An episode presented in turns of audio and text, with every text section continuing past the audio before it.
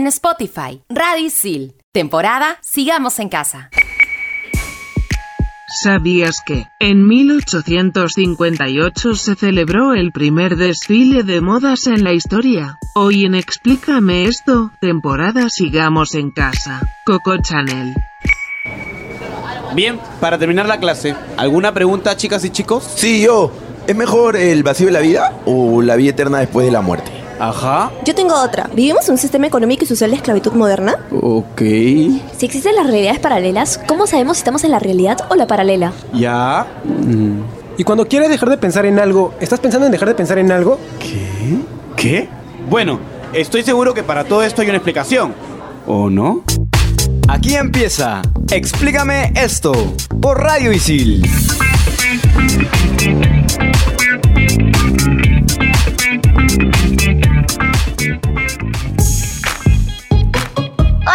Gente, bienvenidos a Explícame esto, temporada Sigamos en Casa por Radio Isil. Soy Andrea y me encuentro conectada con Silvana, Gabo y por supuesto con Isabel. Hola Isabel. ¿Cómo están? ¿Fracasados? ¿Ya dejaron de usar pijama como outfit para sus clases virtuales? Jajajex de como sea. Ya llegó su mami Isabel para alegrarles el día y darles mis mejores consejos de moda. Hola Isabel, lo peor es que tú ni siquiera te puedes vestir porque no eres una persona, pero ya, ok, no te voy a decir nada. ¿Cómo están chicos? ¿Qué tal? Hola chicos, hola Isabel, te iba a ignorar, pero tu comentario ha sido medio acertado, así que no digo nada.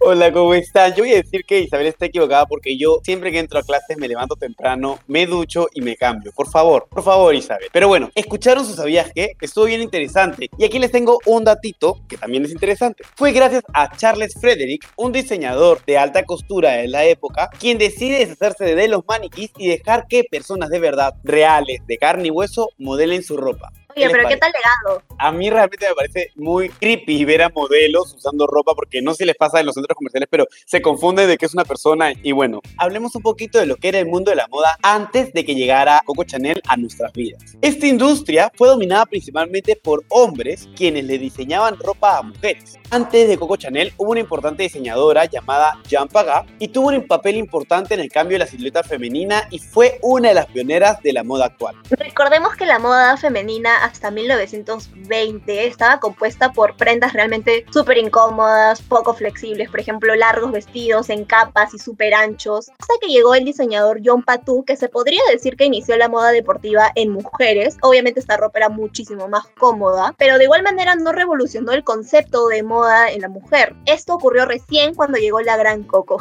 Su nombre completo es Gabriel Bonheur Chanel. Nació el 19 de agosto de 1883 en Samur, Francia. Quedó huérfana de madre y vivió su infancia en un orfanato. Adoptó el apodo de Coco cuando cantaba en los cabarets, ya que el público la identificaba así por su canción más famosa, Cocorico. A los que no adivinaron, su signo zodiacal es Leo. Y es por eso que el león se convirtió en un símbolo de la marca Chanel, porque representaba su signo y ella es muy apegada al tema astral. Su color favorito era el negro. Ella decía que este color transmitía la esencia, el brillo, la elegancia de la mujer. Incluso por eso es un color emblemático en su marca. Su número favorito fue el 5 y estoy segura que guarda relación con su famoso perfume. Además tenía un guilty pleasure bien extraño, tenía una ligera obsesión con los bolsillos. ¿Quién como la Coco?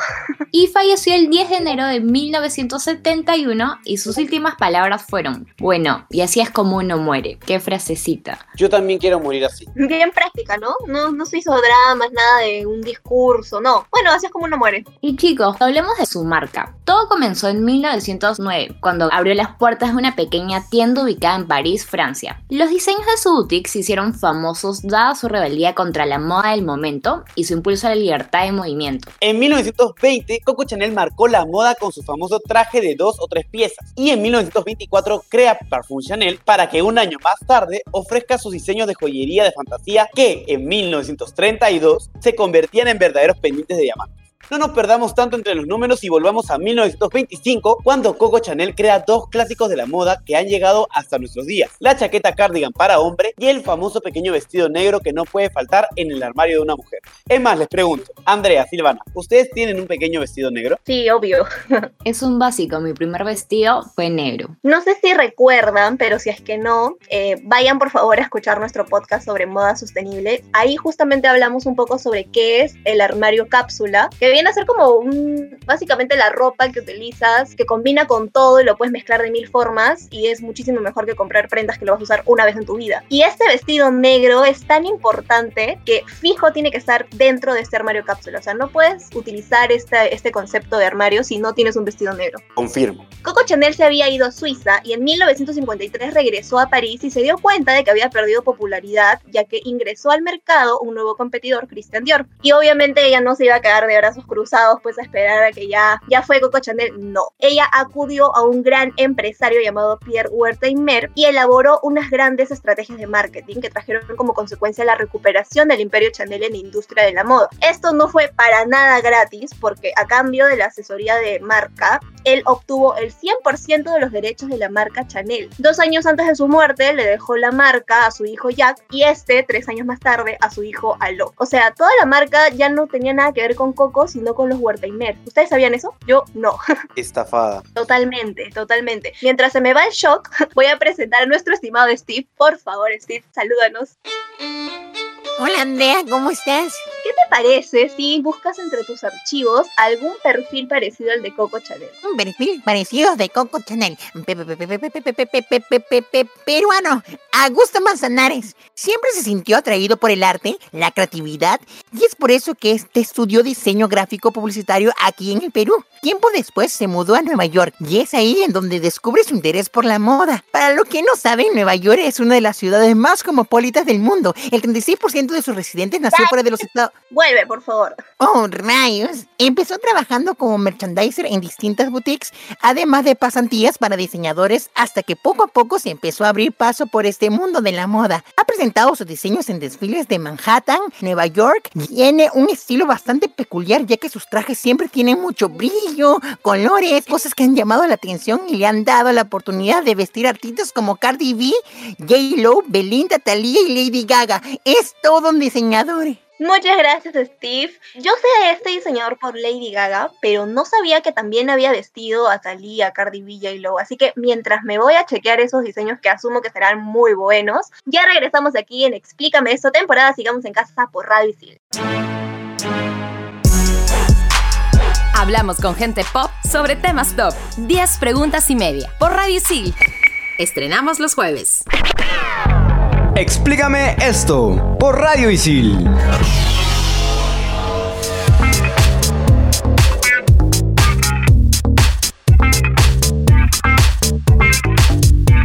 Regresamos aquí en Explícame esta temporada, sigamos en casa por Radio Isil. Les quiero soltar una frase así de nuestra poderosísima Coco Chanel que dice, no hago moda, soy la moda. Amigos, ¿quién como ella? Qué icónica esta mujer. Ahora, como todo personaje influyente en la historia, tiene por ahí algunos discursos, como por ejemplo uno que dice, las mujeres siempre han sido las fuertes de este mundo. Los hombres, incluso, han buscado siempre a las mujeres como esa almohada a la que acudir y apoyar el hombro. ¿Qué opinan ustedes, amigos? Como hombre, confirmo. Yo creo que el endiosamiento ya debería estar como bastante separado del género, ¿no? O sea, puede ser fuerte y ser hombre o ser mujer. Yo siempre metiendo mi feminismo, ¿no? Pero en fin, continuemos, chicos. Y como podemos ver en su discurso, ella ha tenido una gran participación en el empoderamiento femenino. Por ejemplo, impulsó la comodidad como parte de la vestimenta diaria de la mujer. En todos sus aportes, priorizó esto por encima de lo que socialmente estaba normalizado usar, como las faldas largas, vestidos ostentosos, accesorios grandes, entre otros. Y esto obviamente, Gabito, era la proyección de su personalidad, porque Coco se caracterizaba por ser una mujer independiente y totalmente dispuesta a siempre mostrar sus capacidades en una industria que siempre se creyó que era únicamente para los hombres. Incluso la llamaban mujer nueva porque se podría decir que como que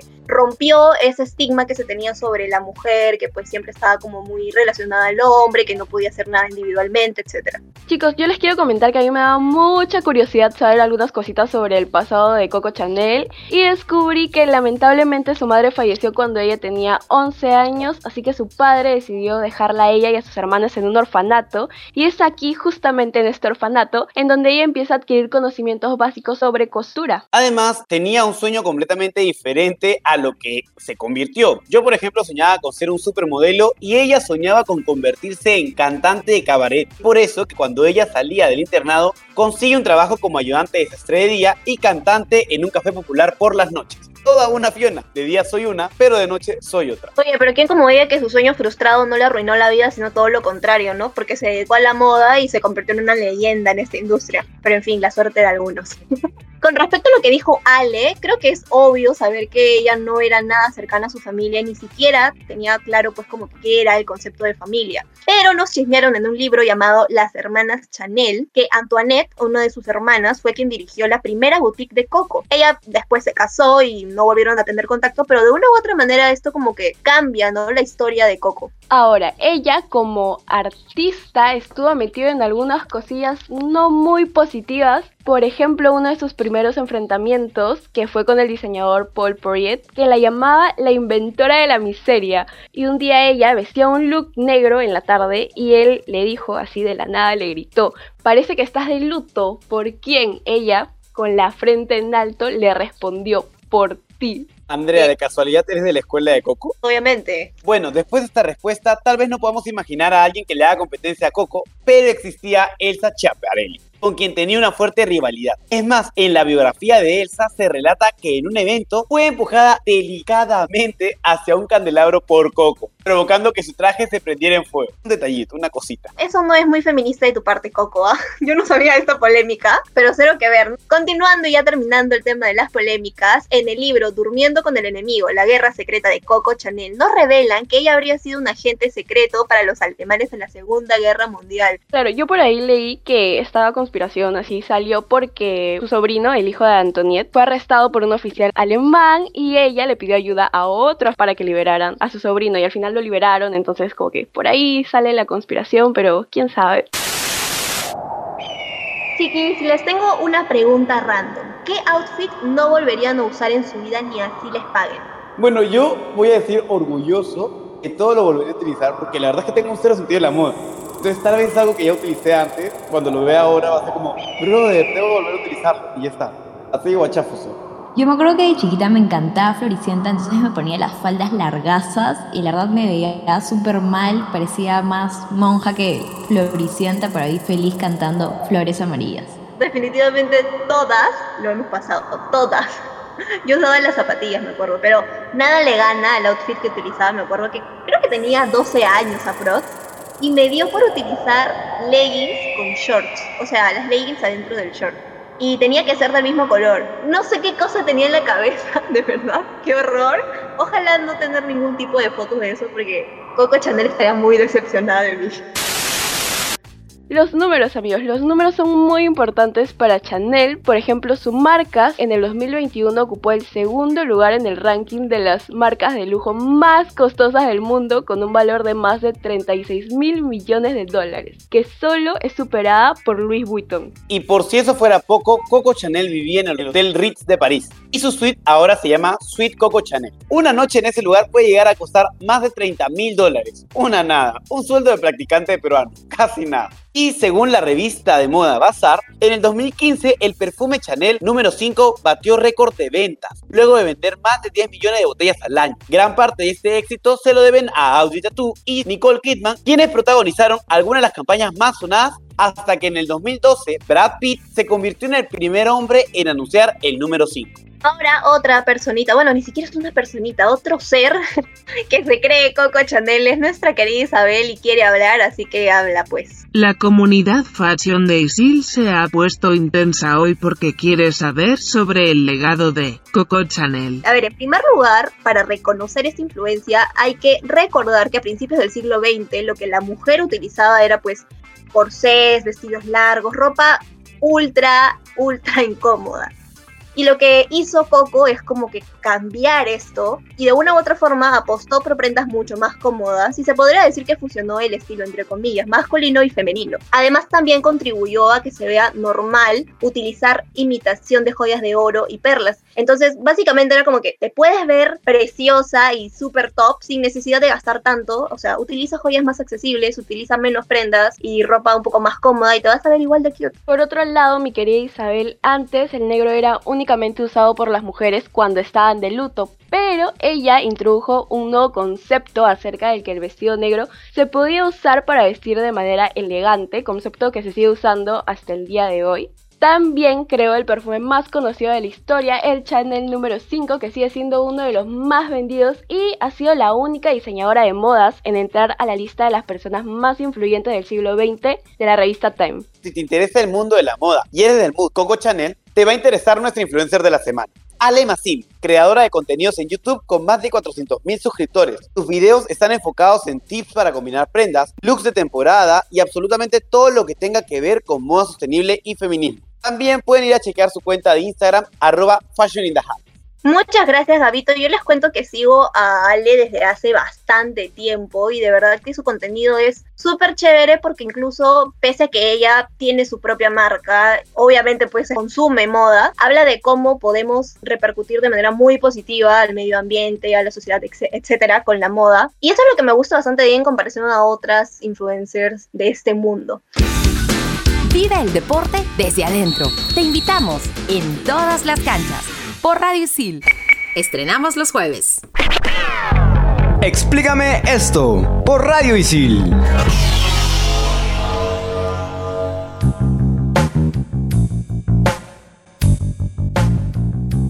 Como en todos nuestros programas, llegó el momento de escuchar el top 5. Así que, Diego Alonso, el micro estudio. ¿Cómo estás, gentita bella? Empezamos con el top 5 outfits con los que te vestía tu mamá. Top 5. Top 5. ¡Top 5! Top 5. Las medias encima del pantalón. Bien dice que las mamás quieren lo mejor para sus hijos, es verdad, ¿no? Pero yo me pregunto, es que no sé si su propósito era ponernos eso para no corretear por la vergüenza que llevábamos puesto, porque gorrito, mitones, encima las medias y el pantalón parecíamos un equeco, o porque era su Coco Chanel interior que quería innovar un nuevo look. Eso lo ven en Instagram, se lo ponen, ridículos. Voy a decir de que yo soy ridículo sin verlo en Instagram porque así es como me he visto a veces en casa cuando tengo que salir. Es que te entra el frío por los pies y te duelen las piernas. Yo no utilizo pues las medias dentro del pantalón, pero utilizo medias grandes, creo que también no es que yo sea tan grande, entonces me llegan creo que como a la rodilla. y bueno, no sé cuál es peor, la verdad. Top 4. El polo encima de las cafarenas. ¿Cuál es la necesidad de esa guachafada, pues amigos? Voy a aprovechar que mi mamita siempre escucha el podcast, mamita bella, preciosa, mamu. ¿Por qué el manga corta encima de la cafarena? Aunque ese conjunto odiado por muchos es la moda del reggaetonero de hoy. No me van a dejar mentir. Yo quiero decir que creo que tengo la respuesta, porque no podíamos utilizar otra chompa obligadora, entonces, porque el colegio siempre es así, pues súper estricto. Entonces la cabeza de nuestras madres era, tiene que ir abrigado, entonces le pongo abajo del polo, pero picaba, pues picaba, horrible. ¡Espantoso!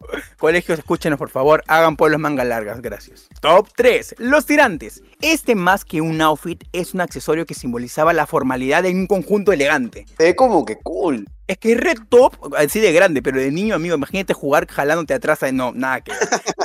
Top 2. Los lentes de sol. Tu madre consideraba que ese accesorio era parte fundamental de tu outfit. Y ahí te vemos, amigo, un mini Terminator con tus lentes de sol tomado de la mano de tu madre ahí sin poder distinguir si es de noche, de día, nada, porque obviamente nos, también nos ponían los lentes de noche. Yo me sentía más un ratoncillo que un personaje de acción. Hasta la vista, baby. Top 1. Los outfits de un solo color. ¿Cómo es eso que tu mamá te ponga zapatillas verdes, pantalón verde, casaca verde y para rematar, bufanda verde? Y ahí vas a parecer una alberja enana, pues no. Sé que nuestras madres van a querer siempre darnos lo mejor y cuando fuimos pequeños ellas se esforzaban por vestirnos siempre, siempre top. Aunque a veces un poco guachafitos, pero nunca sin amor. Eso espero. Mi mamá no me vestía así, yo me vestía así. El verde es mi color favorito, entonces durante varios años utilicé el verde, luego cambié al plomo, luego cambié al negro, luego cambié al azul, pero literal casi siempre me he vestido de un solo color. Le dijo guachafito el Diego Alonso, ay, no sé yo. ¿Qué pasó? Bueno, yo quiero decir que de niña me vestía horrible. Bueno, yo no, me vestían horrible, de verdad. Felizmente de grande el gusto cambió absolutamente, pero en fin. Muchas gracias, Diego Alonso, por ese top 5. Lo hemos disfrutado y nos hemos reído un montón. Y la recomendación del programa es... Recuerda que comprarte ropa para nunca utilizarla y que se quede toda una vida guardada en tu armario no es muy fashion blogger de tu parte. Y si quieres que tu emprendimiento de ropa sea el mejor, estudia marketing y gestión de la moda en ISIL y aprende haciendo. Obviamente viene el datito final con la gran Sami, así que por favor, muéstranos tu flow. Amiga, cuéntanos. Hola amiga, gracias por esa increíble presentación y esta vez les comento de los diseñadores a través del tiempo. Comenzando por Oscar de la Renta, nacido en 1932, conocido a nivel mundial por haber vestido a varias primeras damas de Estados Unidos. También lanzó accesorios, perfumes y hasta una línea de decoración de hogar. Por otro lado, tenemos a Karl Lagerfeld, nacido en 1933. Durante toda su vida fue una verdadera estrella con su personalidad un tanto excéntrica, la verdad, pero rodeado siempre de modelos y celebridades logró resucitar la marca Chanel luego de un año de la muerte de la fundadora. Card es una gran leyenda de la moda para mí y para todos los conocedores de la moda, pero bueno, lamentablemente falleció hace unos años. En verdad nos ha dejado un gran, gran legado en la moda, así que gracias por tanto y perdónenos por tanta guachafada. Y por último tenemos a John Galliano, nacido en 1960 que a pesar de tener su firma bajo su nombre, trabajó con grandes marcas como Dior. Además se distingue por su personalidad arrebatadora y un tanto irreverente. Muchas gracias, Ami, como siempre dándonos ahí los datazos importantes para conocer en este caso la industria de la moda. Definitivamente ha sido un programa muy chévere, ¿no, chicos? ¿Qué opinan? Opino que la chévere es la Chanela. Vayan a ver su película, por ahí hay documental. Vayan a ver todo lo que tenga que ver con ella para que la conozcan mucho más a fondo. Chao, Isabel. Hoy aprendí que si fuera humana me vestiría mejor que todos ustedes. Les aconsejo que vayan a ver vídeos de YouTube para aprender a combinar prendas y dejen de verse como payasos. Te voy a interrumpir ahí, Isabel, porque yo no me parezco un payaso, yo soy un payaso. Sí somos, Gabito. Chao chicos, cuídense. En fin, besitos para todos, chao, chao. Si son Ali y Gabito, yo no, jiji. Chao gente. Eso fue todo aquí en Explícame esta temporada. Sigamos en casa por Radio Isil. Explícame esto por Radio Isil. Este y otros podcasts, escúchalos en Radio Isil. Temporada Sigamos en Casa.